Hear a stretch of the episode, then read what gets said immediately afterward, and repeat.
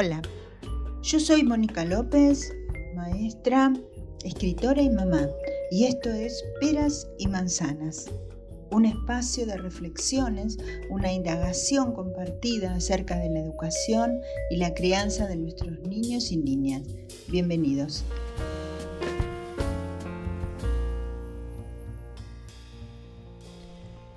Todo comienza en una habitación iluminada por una lamparita con alguien que nos cuenta un cuento. O más atrás, con una voz que nos arrulla cuando aún no tenemos las palabras. Nos marcan con un nombre entre la infinidad de nombres, al que le vamos dando cara lentamente, y nos entregan unos apellidos que amarran el pasado y el presente y que legaremos al futuro. Quizás será por eso que cuando crecemos seguimos leyendo para revivir ese ritual, ese triángulo amoroso que cada noche unía tres vértices, un niño, un libro y un adulto. Hoy comienzo este episodio con un texto de Yolanda Reyes que nos habla de un niño de una niña acercándose a un libro por primera vez en una ceremonia fundamental de aproximación a la palabra escrita. ¿Y por qué? Porque hoy los invito a recorrer el origen de la voz, de la palabra y de la importancia del estilo comunicativo familiar, para culminar en los cuentos que nos contaron, que contamos, y que si todo funciona bien, culmina con ¿me lo contás otra vez? El ser humano es un ser de palabras y esa historia se inicia antes del nacimiento. Sabemos que a partir del tercer trimestre el feto puede escuchar el ritmo, la melodía de la voz de la mamá, el acento y su entonación. Por supuesto, no puede distinguir las palabras porque están amortiguadas por los tejidos y por el líquido amniótico. Y es por eso que cuando el bebé nace, esa voz de la mamá es la primera marca simbólica que reconoce en el mundo fuera de la panza. ¿Por qué simbólica? Porque esa voz no es solo un sonido, sino que representa algo más para el bebé. Es un sonido portador de afecto. Les cantamos a los bebés, lo sabemos intuitivamente. Sabemos que es importante que les hablemos y les cantemos. Y no hay para ellos mejor voz que la voz amada. Eso no tenemos que olvidarlo. Los acercamos al pecho cuando lloran, los mecemos con sonidos muy simples. Ah, ah, ah, A los bebés no les importa qué dicen las palabras, sino cómo se dicen, cómo lo envuelven, cómo cantan tiene que ver con el corazón, con los ritmos de la vida. Eso es lo que hechiza y calma al bebé. Duérmete, mi niño, duérmete, mi sol, duérmete, pedazo de mi corazón. Pero aunque todos los bebés lloran, no todos los bebés del mundo lloran igual hay una poderosa relación entre el sonido y el ritmo de las palabras de la mamá y el llanto de su bebé. Y esa relación viene desde antes de nacer. Se han realizado varios estudios al respecto y uno de los, eh, de los aspectos que confirman es que no todos los bebés lloran igual y que las mamás pueden reconocer el llanto de su bebé en 300. Eso un poco lo sospechaba, ustedes no. Pero lo más sorprendente de este estudio realizado en Alemania es que el llanto del recién nacido está ligado a la lengua materna y a los sonidos que le llegaron al bebé antes de nacer a través del útero. Por ejemplo, en el caso de los recién nacidos alemanes, los investigadores pudieron notar que el llanto comienza con los tonos altos y luego pierde intensidad mientras que para los pequeños franceses, por ejemplo, se registró un llanto caracterizado por una entonación que va en aumento, igual que el estilo de la palabra hablada. Esta investigación eh, que la menciono es el resultado de medio millón de registros de llantos de recién nacidos de diferentes partes del mundo, desde Camerún hasta Chile. La conclusión es que la audición y la imitación son fundamentales para el desarrollo del lenguaje. Se aprende a hablar desde muy temprano, desde antes de nacer. Luego será durante la primera infancia cuando se darán varios momentos cruciales. Comenzarán a comunicarse, a hablar y después ingresarán en el lenguaje escrito. La pregunta que planteo en principio es la siguiente. ¿Cuál es el rol de los padres y madres cuando nuestros pequeños dejan de ser bebés? ¿Qué podemos considerar para favorecer esta evolución del lenguaje y de la comunicación que se expresará también en la lectura y en la escritura?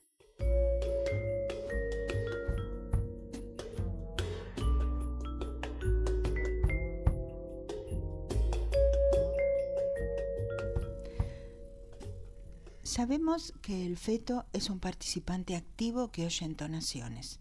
También que al nacer ese bebé reconocerá una voz familiar que escucha desde las entrañas y eso le permitirá entrar dulcemente, si es afortunado, al misterioso mundo al que ha llegado. Pero ¿qué pasa cuando crecen, cuando ya no son bebés?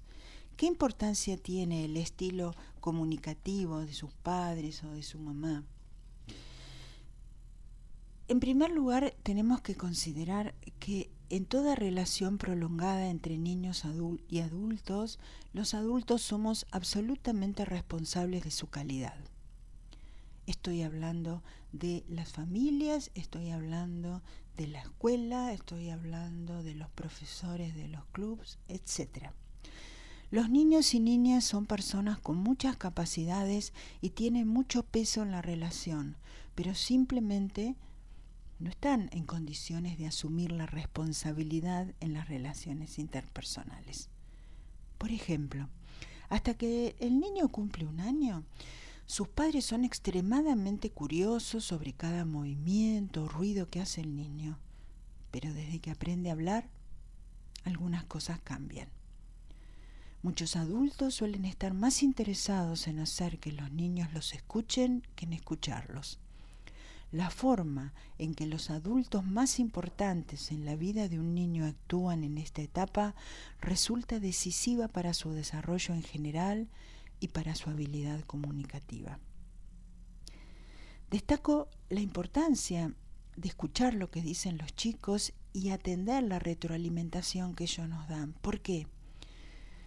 Porque los niños siempre quieren colaborar, adaptarse, cooperar con sus padres y madres, les gusta hacer las cosas bien. Los niños, al igual que los adultos, tienden en momentos a sentirse irresponsables, equivocados, tontos, y tienen necesidad de ser corregidos, pero a veces se encuentran constantemente avasallados por reglas que no terminan de comprender. Si se sienten respetados, los niños muestran una mayor voluntad de cooperación. Por eso es importante cuando se establecen límites hablar en primera persona. Es una gran ventaja hablar de nosotros mismos, decir, quiero que no comas dulces antes de almorzar o antes de cenar, en vez de decir en términos absolutos, no hay que comer dulces antes de almorzar o cenar. Por ejemplo, no se puede entrar en el comedor con las zapatillas de fútbol o no es bueno que estés tanto tiempo en la computadora. Eso es hablar en términos absolutos. Cuando se expresan las reglas de forma personal, en lugar de hacerlo como verdades universales, esas reglas adquieren un mayor significado y ellos respetan mucho más el límite. Quiero que te saques las zapatillas embarradas antes de entrar. Quiero que no usen más de dos horas la computadora. El trato personal, ese hablar en primera persona, es una invitación. Es una invitación a que el niño adopte un comportamiento diferente. Estamos hablando de nosotros, no del niño. En cambio, esas reglas impersonales son evaluaciones. Y cuando hablamos a los chicos en esa forma tan dura, eso no contribuye a que la relación sea armónica y respetuosa. ¿Por qué? Porque una educación satisfactoria a través del tiempo requiere que la relación personal entre el papá, la mamá, el niño, la niña sea sólida, de confianza, y eso se va construyendo de a poco. ¿Con altibajos? Sí. ¿Con imperfecciones? Sí, pero se va construyendo. La forma de usar las palabras que tenemos los grandes será decisiva, ya que los niños desarrollan mediante el lenguaje su conciencia. Los niños van a reflexionar, van a mentir, van a decir la verdad, van a estar atentos a lo que ocurre, van a ser tiernos, si nosotros, los mayores con los que conviven, decimos la verdad, no hacemos trampas, somos tiernos. Cuando decimos que amar educa, lo que decimos es que el amar es un espacio donde acogemos al otro, donde lo dejamos aparecer, donde escuchamos lo que dice sin negarlo desde una idea previa o una teoría. Las formas avasallantes hacen que los niños se sientan equivocados o disminuidos. Como resultado, hacen caso omiso de las lecciones que los padres quieren impartir. Es sabido por todas las teorías educativas que si las personas se consideran tontas o creen que están equivocadas, no pueden aprender. Entonces, me parece importante tener en cuenta para relacionarnos con nuestros hijos o nuestras hijas las ventajas de la comunicación con comentarios personales. Menciono algunas de sus ventajas. Desarrolla la actividad personal de los niños de una forma más inteligente, más refinada mantiene y desarrolla una relación de confianza entre los chicos y sus padres y fomenta los sentimientos de unidad familiar.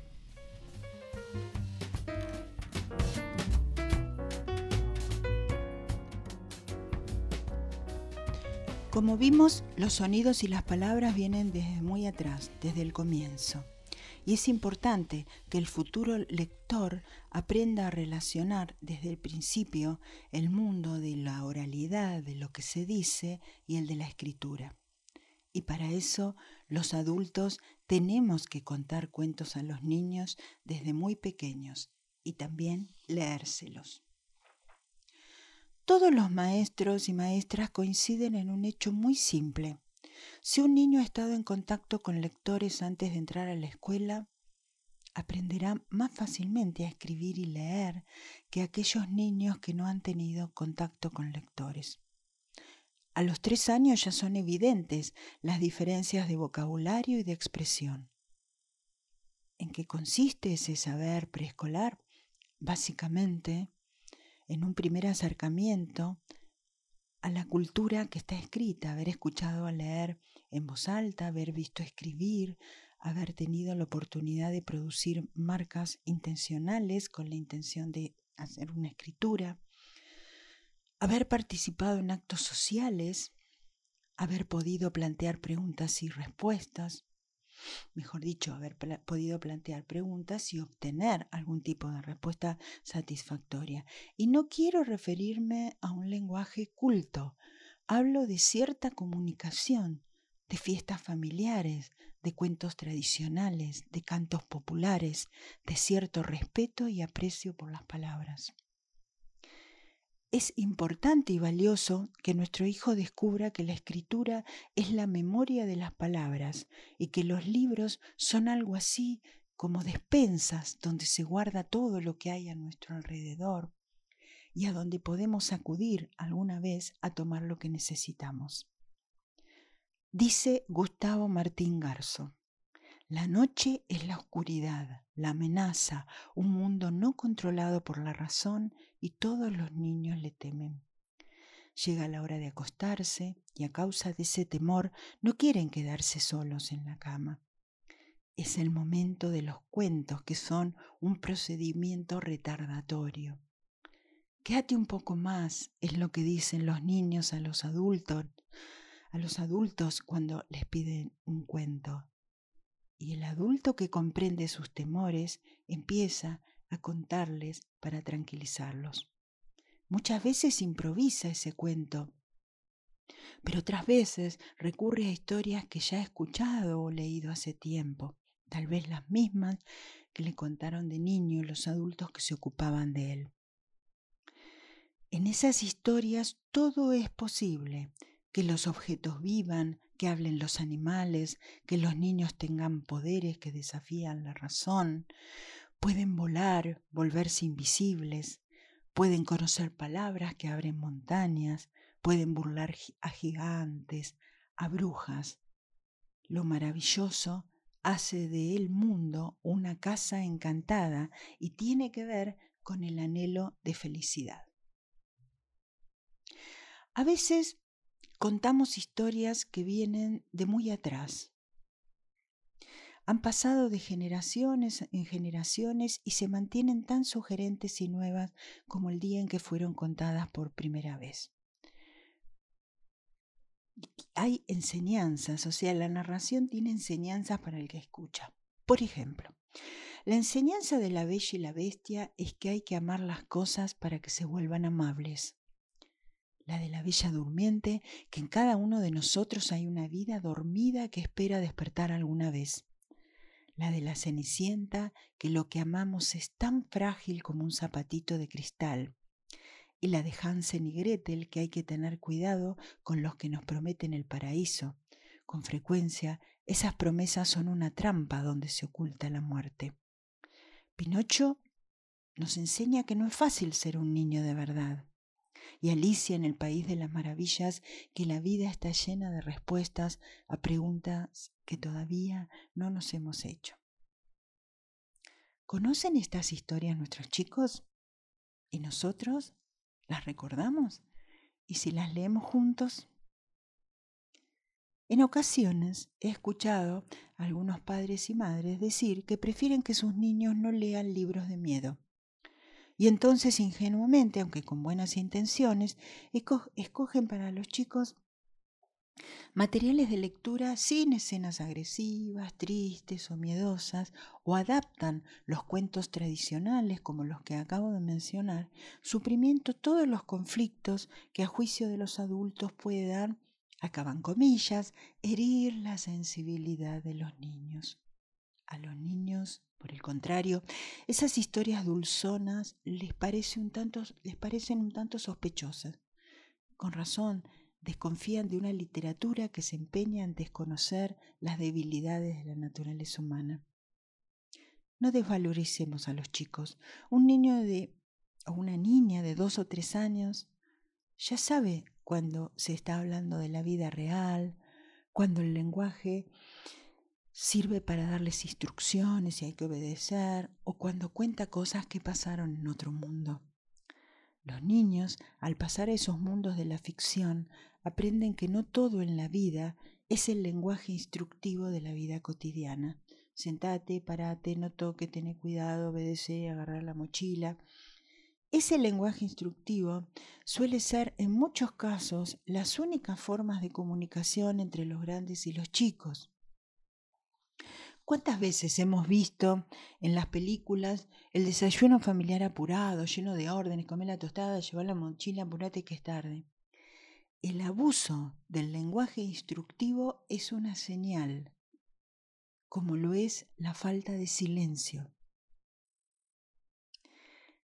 No tenemos nada que imponerle a los chicos, ni son nuestro objeto de investigación. Sí es importante respetarlos, amar en ellos la generación nueva de que son portadores y si podemos buscar momentos familiares que no sean los tiempos de la pantalla, creo que enriqueceremos un poco más su vida y también la nuestra. Porque a pesar de lo que desearíamos, los influenciamos aún sin querer y la ternura no se expresa solo con besos. Para finalizar, me quiero referir a quienes, a quienes son los mejores contadores de cuentos del mundo y a los infaltables. Contámelo otra vez. Para los niños, nadie lee mejor los cuentos que el papá, la mamá o un adulto amado por ellos. Aunque se hiciera un doctorado en el arte de contar cuentos, los niños elegirían a esas personas amadas. ¿Y saben por qué? Porque mientras leen, ustedes se revelan entre ellos.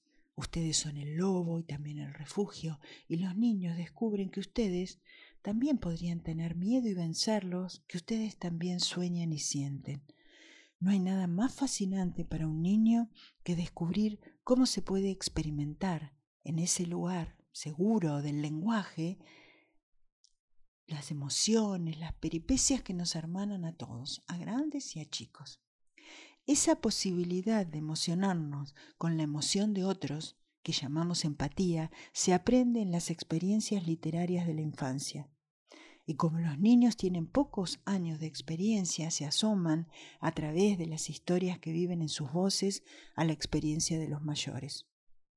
Pero hay otra razón, otra razón más poderosa para que sus chicos los prefieren a ustedes, y es que mientras dura la historia no se pueden escapar ni hacer nada distinto que estar ahí de corazón y de viva voz. Y como a los niños les gusta tener cerquita a sus seres queridos, les pedirán un cuento y otro y otro más.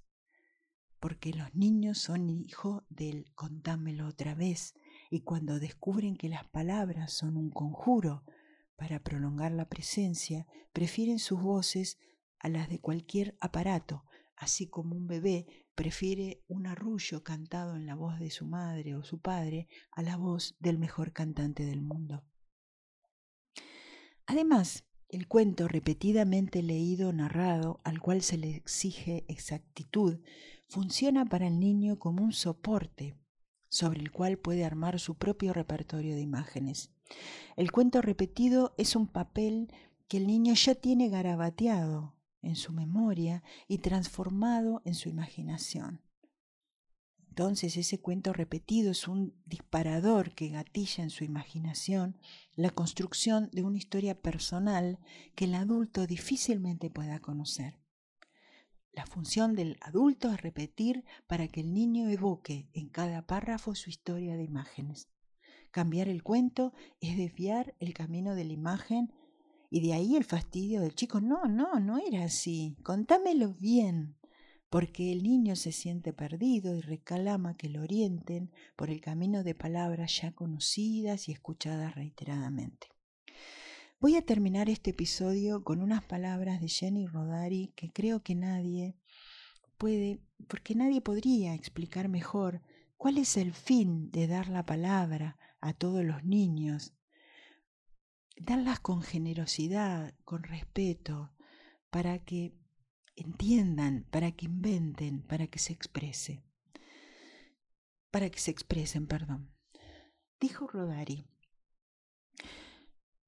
yo espero que estas palabras puedan ser útiles a quien cree en la necesidad de que la imaginación ocupe un lugar en la educación, a quien tiene confianza en la creatividad infantil, a quien conoce el valor de liberación que puede tener la palabra. El uso total de la palabra para todos me parece un buen lema de bello sonido democrático, no para que todos sean artistas, sino para que nadie sea esclavo. Hasta el próximo episodio.